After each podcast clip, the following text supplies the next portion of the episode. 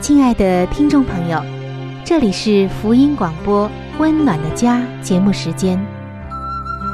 家是沙漠里的绿洲，是生活中的避风港。家是人生的驿站，家也是每个家庭成员的心理诊所。听众朋友，您拥有一个温暖的家吗？放眼当今的家庭。充满着各样的困惑、失落和矛盾。青少年的吸毒和不道德的行为，让人觉得十分的惊奇。离婚和家庭暴力的行为也已经十分的普遍。单亲家庭的数量也在与日俱增。这种种的问题，不禁使人在怀疑：家庭生活是否还能够继续下去呢？对每个人来说，家庭仍然可以是个安乐窝吗？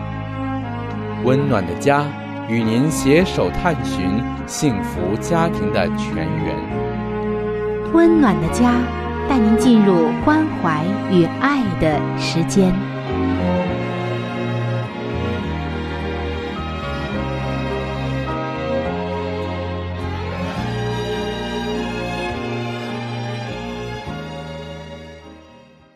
各位亲爱的听众朋友，非常的欢迎您来收听《温暖的家》，我是主持人春雨，非常高兴能够和您相会在这样一档有关于我们的家庭、情感和婚姻的节目当中。听众朋友，每个人步入到婚姻之后，总是会遇到各式各样的问题，很多的时候，我们觉得无法驾驭，不知道怎样面对。怎样解决？而这一切，婚姻的创立者上帝他都知道。今天他要来帮助你。在圣经中，上帝给了我们很多很多的方案，要来帮助我们解决婚姻的问题。在上一期的节目中，我们已经开始分享其中的一个解决的好方法，那就是把上帝给你的恩典。你同样的传递给你的另一半，也许你会觉得不理解，为什么这样就能解决婚姻的问题呢？听众朋友、弟兄姐妹，当我们真正享受过上帝的爱和恩典之后，你有没有觉得你愿意传递出去呢？我相信，如果你是一个爱上帝的人，你一定很想要传递。通过圣经以及我们个人的经历和美好的见证，我们就可以很深的感受到，上帝实在是给了我们许多的恩典，以及他做工的方法。上期节目我们分享了爱、他人的帮助、搞清问题的归属、发出邀请、爱的预警这五个方面，也可以说是五个恩典的要素。今天。我们将继续的来分享。只要你把这些要素活化在你的婚姻中，那么你们的婚姻就能进入一个成长的过程，并且你们双方都能够比以前更加的爱对方，婚姻也会更加的巩固和幸福。好的，接下来让我们赶快的步入正题。今天要分享的第一个恩典的要素。叫做忍耐。我们看到有许多的时候，人会对配偶的控制或不负责任忍无可忍。一旦问题浮出了台面，就要对方立刻改变。而当对方失败、倒退或抗拒的时候，又批评论断。这都是因为他平时已经默默的忍耐太久了。才会觉得超出了忍耐的极限。然而，在圣经里，上帝所说的忍耐可不是逆来顺受，因为逆来顺受在上帝那里不算是忍耐。这种忍受通常是为了害怕或者逃避冲突，但忍耐是提供一个让人成长的过程。允许配偶有足够的时间来成长，真诚的去爱对方，看看自己花了多少时间才稍有改变。所以，真正的忍耐是能够给适当的空间和时间给配偶，而不是那种逆来顺受。接下来，我们一起听一听第二个恩典的要素。其实，与其说它是恩典，倒不如说是一种方法，是上帝常用的。听众朋友，在一个婚姻当中，当爱、扶持、邀请、预警、忍耐等等这一切全都没有效果的时候，你可能啊就需要实行后果了。什么叫实施后果呢？就是一定要让对方来承担他的行为所造成的后果。当然，如果后果大到他无法承受，或者太具有杀伤力，我们可以稍微的缓和一些。但我们要明白的一点就是，后果就是实行后果，它既能够保护你。也同时让配偶来认清自己行为的真实面，以及他应该承担的是什么。但是我们要注意的就是，不要在愤怒中借此报复或者是惩罚对方，而是要以爱为出发点。在圣经中，我们看到，上帝是非常的爱人的，只有在人屡教不改的时候。上帝才要人来承担后果，但在这之前，上帝会给人足够的宽容期、忍耐。上帝最终要人承担后果，目的绝对不是为了要人难过，更不是惩罚，而是为了要让人知道自己的责任，要让人来反省，要让人知道这是一个警戒。不可以再如此下去了。上帝要我们承担是那种爱的承担，这种后果也是为了我们的益处。而在我们的婚姻当中，如果你用了一切的这个努力都没有办法，那么就要用这个后果的原则了。接下来我们看一看第三个恩典的要素，叫做协调。随着配偶不断的成熟改变，婚姻的界限也应该有所调整。这个界限，我们在以前的节目中已经向大家介绍过了，不是疏离，不是划清界限，而是夫妻各自的责任、归属以及权柄。当外在的形式内化在你的婚姻生活中，成为了你们两人的一部分。你或许就没有必要永远的保持同样的一个界限。上帝是看一个人成长的快慢程度来对待这个人，并不是对每个人都千篇一律。甚至在一个人身上，当他成熟的度不一样，当他成长的快慢不一样的时候，上帝所用的方法和协调的这种工作。也是不一样的。所以，当配偶改变，你重新可以恢复与对方的距离，就要随时的来协调界限的程度。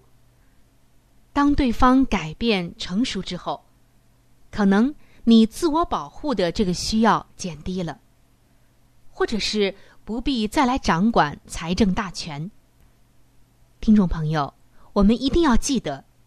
在婚姻生活中，尽量的要少立规则，因为人越是成熟，就越是不需要规则。你说是吗？好，接下来我们进入到今天要分享的第四个恩典要素当中，那就是饶恕。饶恕从来不是一件简单的事，但是。当你经历了前面的这些恩典的要素，并且愿意把它也传给你的配偶的时候，那么最后你就会积极不断的来处身于饶恕的这个过程中和体验中。饶恕人意味着免除人的债。你需要饶恕你的配偶，也需要配偶的饶恕。如果你不活在一个饶恕中，就会妨碍立界限的效果，也等于是在婚姻的成长过程中放下了许多的绊脚石。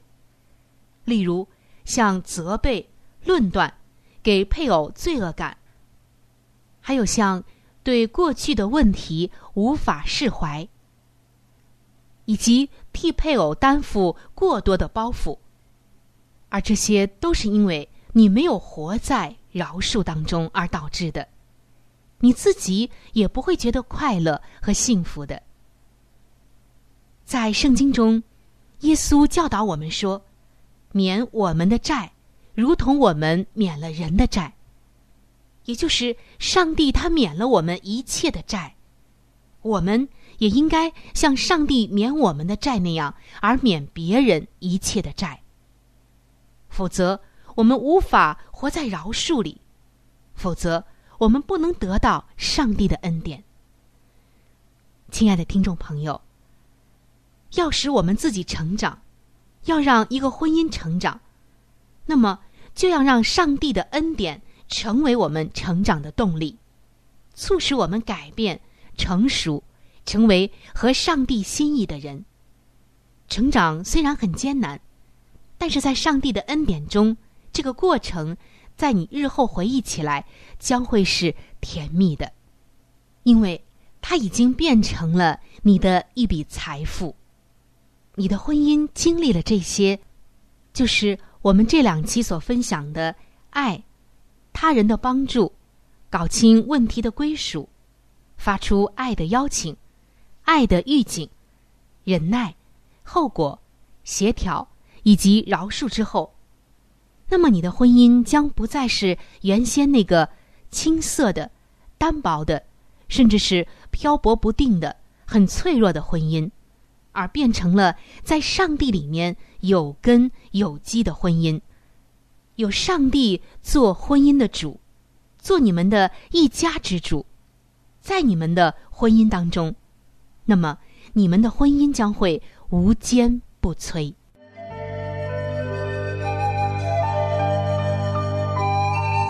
好书分享时间。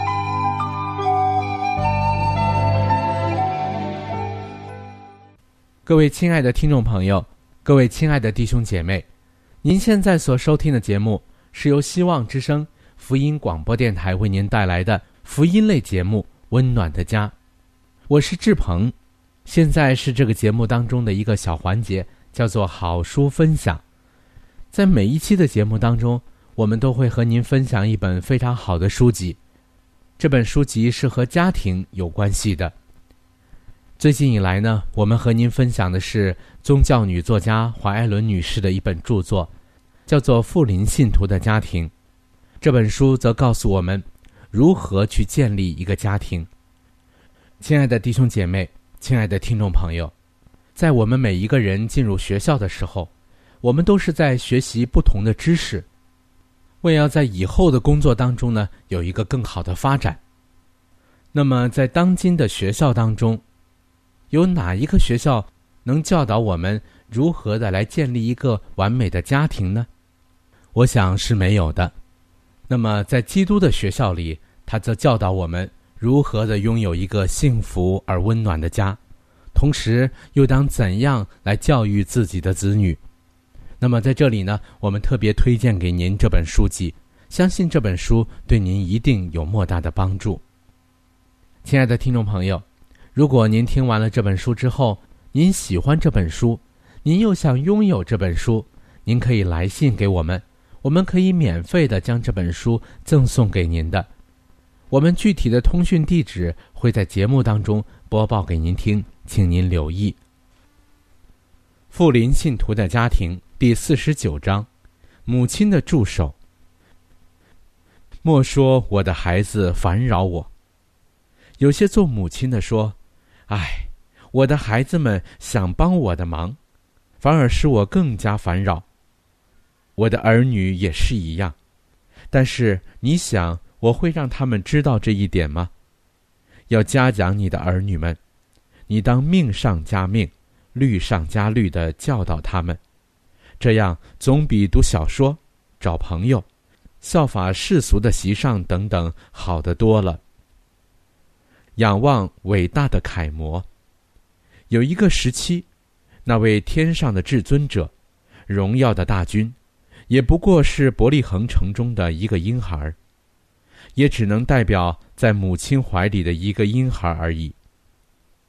他在童年时期，也只能从事一个顺命的儿童所有的工作，以满足父母的期望，承担那与他童年的智能相称的责任。这原是一般儿童们所能做的，应当教育并督导他们，使之效法基督的榜样。基督的行为方式，随时随地的都赐福于他所侧身的家庭。由于孝顺他的父母，因而他在家庭生活中也实践了传道的工作。经上记着说：“孩子渐渐长大。”强健起来，充满智慧，又有上帝的恩在他身上。耶稣的智慧和身量，并上帝和人喜爱他的心，都一齐增长。教师与父母都有珍贵的特权，协力合作去教训儿童们，如何借着学习效法他的榜样，而分享基督生活中的喜乐。救主的幼年，乃是有为之年。他在家中做母亲的助手，而且他在恪尽家中的义务时，在木匠工作凳边操作时，正如他在从事公开传道工作时一样，都达成了自己的使命。基督因他在世的人生而成为全人类的模范。他在家中是顺命的，助人的。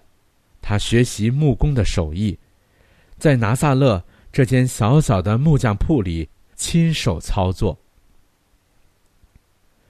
他在童年和青年时代工作之时，心智与身体一同发展。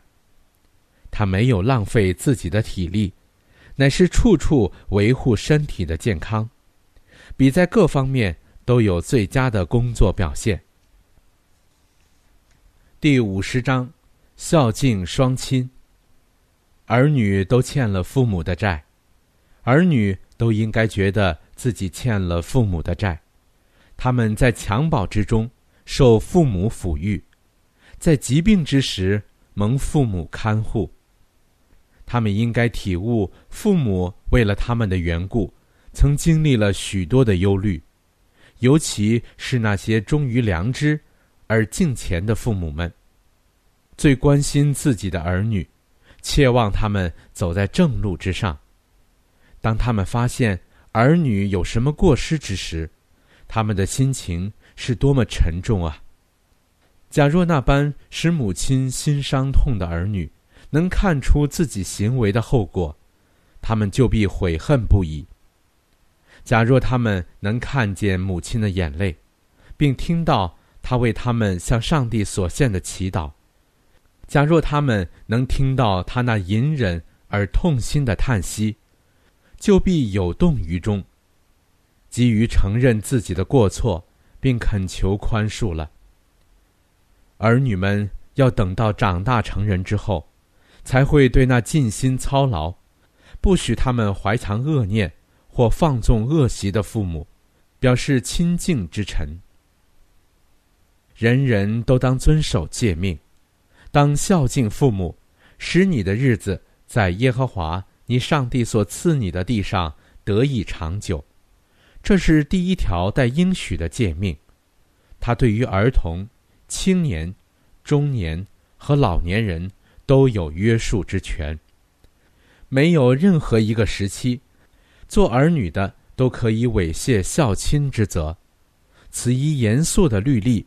对于每一个做儿女的人，都有约束之权，也是上帝赐予忠信之人在地上得以延年益寿的条件之一。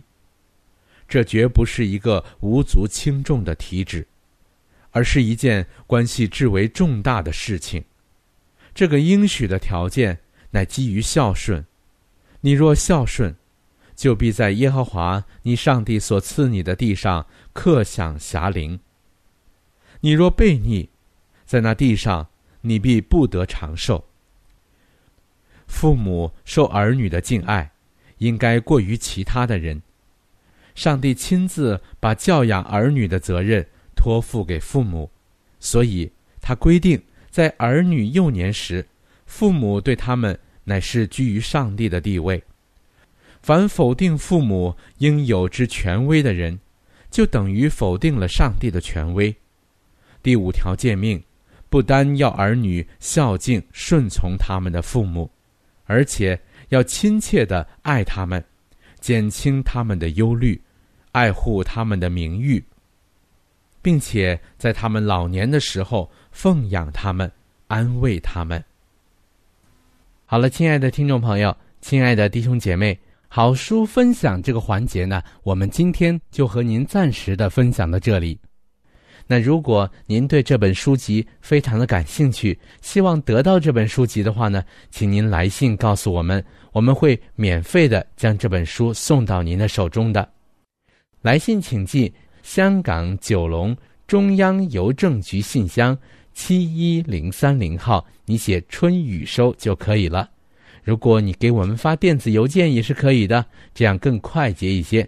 我们的电邮地址是 c h u n y u 小老鼠 v o h c 点 c n。好了，亲爱的听众朋友，我们期待着您的来信。下面呢，我们将时间继续交给春雨姐妹。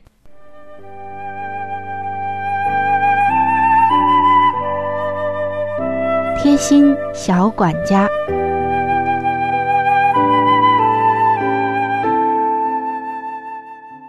各位亲爱的听众朋友，欢迎来到贴心小管家的时间当中，我是您的朋友春雨。很高兴能够和您相会在这样一个贴近我们生活的时间当中。在今天的贴心小管家当中啊，我们要一起来聊一聊，手上如果不小心扎上了一些软刺儿怎么办？在很多的家庭中都能看到一种植物，叫做仙人掌。尤其是爱种花花草草的朋友们，更是家中啊会有这样的植物。但是如果不小心让仙人掌之类的植物的软刺扎进了皮肤，而刺因为太小又看不到，而又拔不出来，怎么办呢？今天啊，告诉您一个方法。这个时候，您可以用伤湿止痛膏贴在扎刺儿的那个地方，把它贴得牢一些，然后迅速的将它揭开。这个刺儿呢就会被拔出来了。为了预防感染，拔完刺之后，您最好用酒精或者是碘伏对受伤的部位进行消毒，这样会更加的干净卫生，不会感染。听众朋友，我想您一定能够理解这个方法的妙处在哪儿，对吗？嗯，没错。这个方法正是利用了胶布的这个粘劲儿，尤其是伤湿止痛膏的这个粘劲儿是比较大的。扎了软刺儿的时候，我们很难把它给剥出来，因为它不是很硬的那种刺，很软，而往往有的刺呢不但软，还发白颜色，所以扎到皮肤里的时候不容易很清楚的看见。由于它软。更加不容易把它挑出来，所以这个时候借助伤湿止痛膏的这个粘性，用这个外力把它拔出来，是一个很好的方法，没有伤害又迅速。所以今天学了这个方法，我们可一定要记住哦：巧除软刺用膏药。下次碰上这样的麻烦您啊就知道怎样来应对了。今天的贴心小管家就到这儿。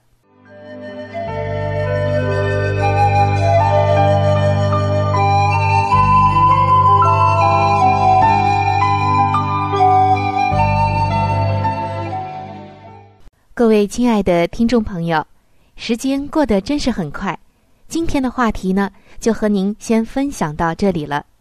如果您对于家庭，或者是有关于家庭的话题，有着什么样的问题、想法与建议，或者是一些美好的经验与见证，春雨在这里是非常的欢迎你能够写信或者是发电邮给我。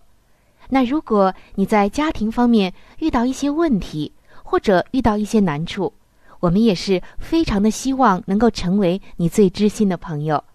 你可以来信告诉我们你心中的问题、困惑与烦恼，我们会尽我们的所能帮助到你。